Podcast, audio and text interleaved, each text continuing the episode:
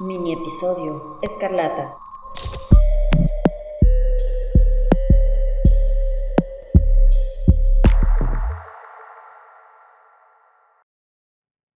Johann Philip Nordlund, también llamado el asesino de Malar, era el niño al que no se le permitía jugar con otros y que se comportaba de manera sumamente extraña en la escuela.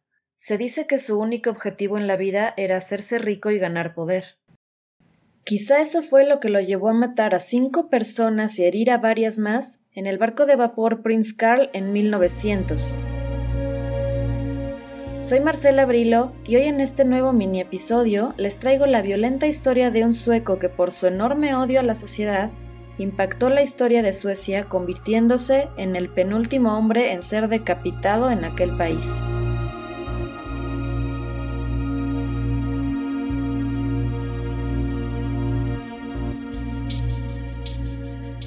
El caso que hoy les traigo es muy interesante, pues debido a que procede de un país nórdico que a pesar de que su mitología y algunas historias sobre vikingos nos atraen profundamente a varios en Latinoamérica, incluyéndome, la verdad no solemos familiarizarnos demasiado ni con su historia, sociedad y mucho menos con su idioma, por lo que puede ser difícil enterarnos de la existencia de este tipo de crímenes reales. Este crimen ocurrió justo a inicios del siglo pasado en Suecia, y su brutalidad fue tal que de hecho fue tomada como ejemplo por muchos políticos que seguían a favor de la decapitación. Los detractores de la pena de muerte, sin embargo, se quedaban sin palabras de defensa para este criminal. La fuente principal de esta historia es el Bibsberg Biofering.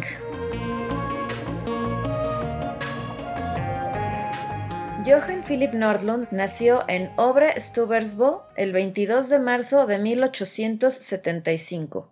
Hijo de Annalisa Fries Hansdotter, mujer que se dedicaba a la servidumbre, y de Carl Johann Nordlund, quien era un hombre casado. Así que cuando de esta unión nació Philip, este fue considerado como un hijo ilegítimo o bastardo por esta razón. Sin embargo, la pareja continuaría unida a lo largo de la vida de este protagonista. Johann tenía un hermano mayor que era sordomudo llamado Joel y dos hermanos más jóvenes llamados Eric y Ricard. En 1881, la familia debió mudarse a Falun, donde Johann Philipp inició sus estudios de primaria, los cuales solo duraron cuatro años. La naturaleza inquieta de Philip, que salió a la luz desde muy temprano, lo llevó a escaparse de casa incluso antes de terminar la escuela y así vagó por la provincia de Dalarna junto con un compañero de clases que era huérfano. Esta hazaña duró un lapso de tiempo en el año 1886. En ese momento, este niño rebelde solo tenía 11 años. Meses después regresó a su hogar en Falun y vivió con sus padres durante poco tiempo antes de volverlos a abandonar en 1887. Pasaron algunos años y debido a que era muy alto a pesar de su corta edad, logró conseguir un trabajo y fue empleado de un aserradero en la provincia de Korsnas, y fue, según su propia información, uno de los únicos trabajos honorables que tuvo en toda su vida, trabajo que le duró solamente año y medio antes de ser despedido por falsificar una factura. Sus padres ya se habían mudado a Gable y Nardlund los alcanzó allí tiempo después.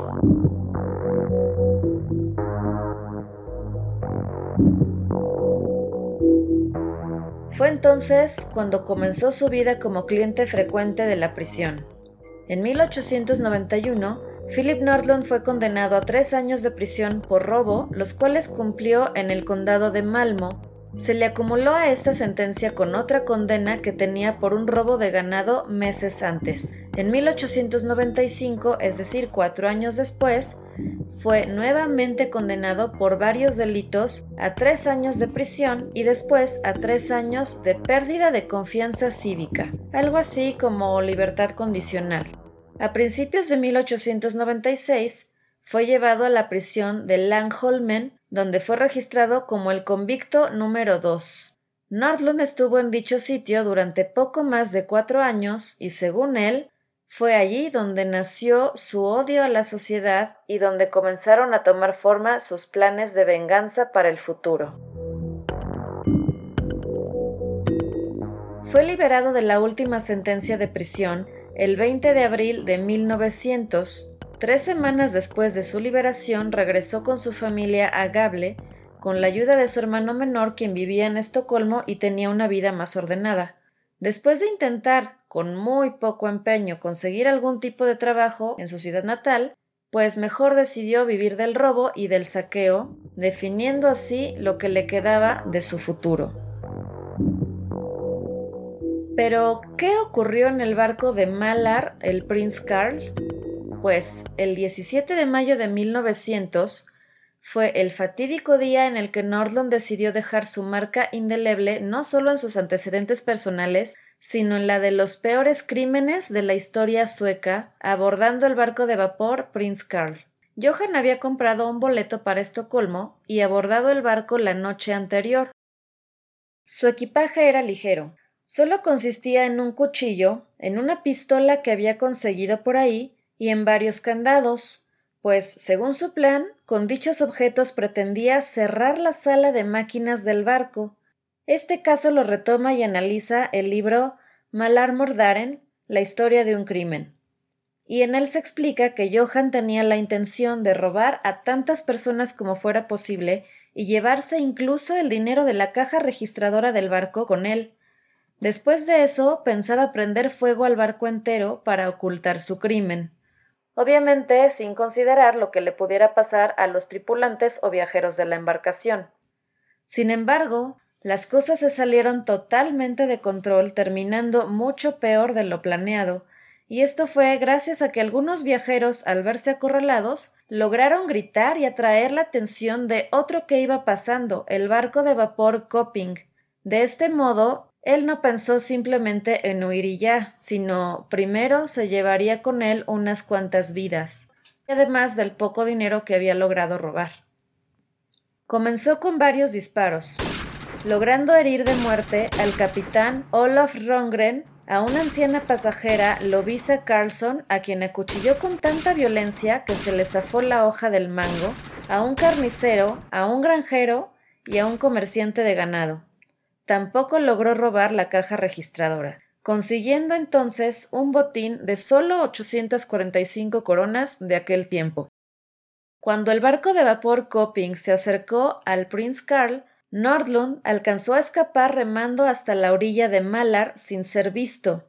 Y esto pasó así porque nadie creía que ningún hombre tuviera la fuerza y energía necesaria para tal hazaña. Mientras huía en aquel bote, ya había dejado cuatro muertos y nueve heridos a bordo. De momento tuvo la intención de quemar también el bote para que no quedara nada, como diría más tarde en los interrogatorios policiales. Pero esto ya no le dio tiempo. Una quinta víctima murió después de una semana en el hospital, sumando, como les adelantaba, la cantidad de cinco muertos, ocho heridos y la embarcación del Prince Carl totalmente destrozada. Se dice que apenas pisó la tierra en Malar, se compró ropa nueva y volvió a escapar, aunque estuvo a punto de ser capturado allí mismo. Originalmente había planeado llegar a Copenhague vía Gotemburgo, sin embargo, nunca pasó de la estación de tren cercana de Skogstorp, en donde finalmente fue arrestado por tres policías. Se dice que en el momento del arresto, Nordlund pronunció las siguientes frases. Abro comillas. Esta fue mi venganza contra la humanidad. Y suerte para ti que no vine con el tren, porque entonces habrían muerto muchos más. Cierro comillas. El 18 de mayo, Nordlund escribió una carta a su familia mientras estaba bajo custodia en la que declaró que efectivamente fue él quien llevó a cabo el evento que podían leer en los periódicos. La dirigió a sus dos hermanos, Joel y Richard, y a sus padres. En dicha carta también escribió que deseaba que se sintieran tranquilos y que no debían lamentarse, dado que lo más probable es que lo condenasen a muerte. Concluyó la carta dando la bienvenida a su muerte y al final de su ostracismo, sin olvidarse de desear a sus hermanos todo lo mejor en la vida.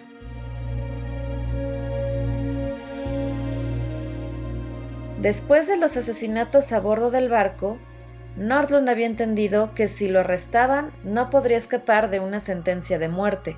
En ese contexto, sus acciones como prisionero llamaron por demás la atención ya que durante los juicios jamás mostró remordimiento alguno, más bien llegó a expresar una gran decepción por no haber logrado matar a todos los que había dejado heridos. No satisfecho con esa actitud y a pesar de que ya se había despedido de su familia, nuevamente intentó fugarse, y esto lo hizo apuñalando a dos de los guardias que lo vigilaban, y fíjense el modo en el que lo hizo. Había robado un cerrojo que era parte de un tubo de la cama de su celda, lo afiló y esculpió él mismo gracias a algunas piedras que había sustraído secretamente del patio de la prisión mientras nadie lo veía, asegurándose todo el momento de que nadie viera mientras esculpía este objeto. Ya con su arma fabricada al más puro estilo de los presos actuales, al primero que atacó fue al guardia Peterson, a quien hirió debajo de un ojo y en el cuello. Después hirió al guardia Carlson, a quien apuñaló en el ojo derecho. Después explicaría el incidente diciendo que realmente ya no tenía nada que perder. Y bueno, claramente este ataque e intento de fuga fallido hizo que a su sentencia se le añadieran dos cargos más de intento de asesinato. Finalmente llegó su ejecución. Nordlund tuvo la oportunidad de solicitar el indulto, pero nunca la aprovechó. Más bien, decidió escribir otra carta al tribunal en la que decía que él creía haber sido condenado injustamente por atacar a esas personas, pues realmente nunca había intentado asaltarlas. Y esto quizá lo hizo en un afán de seguirse burlando de la sociedad a quien tanto odiaba, puesto que ya no tenía nada que perder, como él mismo lo había dicho. Esta carta no trascendió en lo absoluto y el Tribunal Supremo anunció en su sentencia del 13 de noviembre de 1900 que aquel manuscrito era totalmente injustificado e intrascendente. Mientras esperaba la ejecución, se dice que Nordlund fue visitado varias veces por su madre y por el capellán de la prisión. El 5 de diciembre escribiría la última carta a su familia, en donde decía haber buscado el perdón del Señor por sus pecados, pero después de eso cesó totalmente el contacto con sus padres o cualquier miembro de su familia.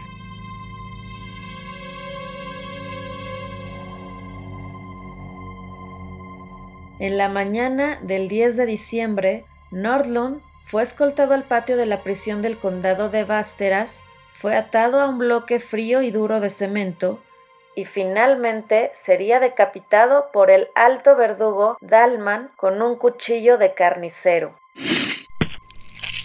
Y ese verdugo también pasó la historia precisamente por ser el último en su tipo en Suecia. Y si observamos algunas fotos podemos apreciar el gran tamaño de ese hombre, así que es lógico entender que la ejecución de Johann Philipp Nordlund fue rápida arrancándole la cabeza de un solo golpe.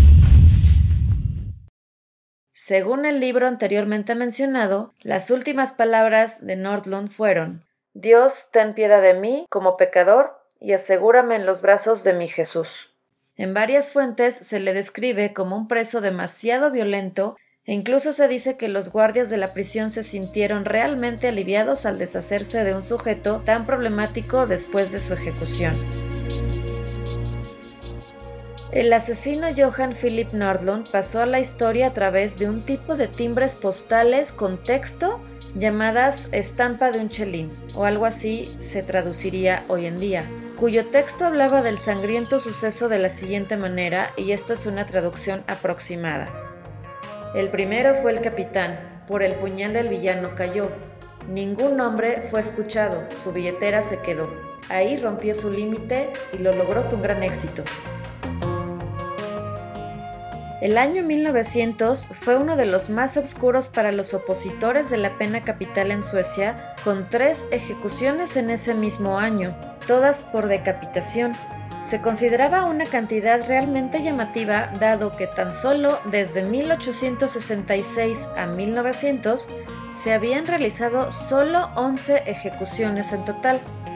Por su parte, los que seguían a favor de mantener dicha pena de muerte usaron a Johann Philipp Nordlund como un ejemplo perfecto de por qué era necesaria. Algunos han afirmado que la forma en que actuó Nordlund después de ser atrapado era una rotunda evidencia de su locura, llamada así de manera básica en aquella época, y que la falta de empatía por sus víctimas lo confirmaba. Se llegó a decir que si no hubiera cometido el acto en ese lapso de tiempo en que se habían cometido otros asesinatos igualmente horribles, probablemente habría recibido una sentencia mucho más leve o incluso llevado solamente a un manicomio. Pero esa serie tampoco usual de tres ejecuciones seguidas tuvo un efecto en el sistema de justicia con un periodo de indulto de 10 años hasta la ejecución del criminal Alfred Ander en la guillotina, convirtiéndose ese hombre en el último en ser ejecutado de ese tipo en Suecia. Como pueden observar, rincones oscuros y brutales existen en la historia por muy lejana que parezca, hasta en los países que hoy se aprecian como de los más civilizados y modernos.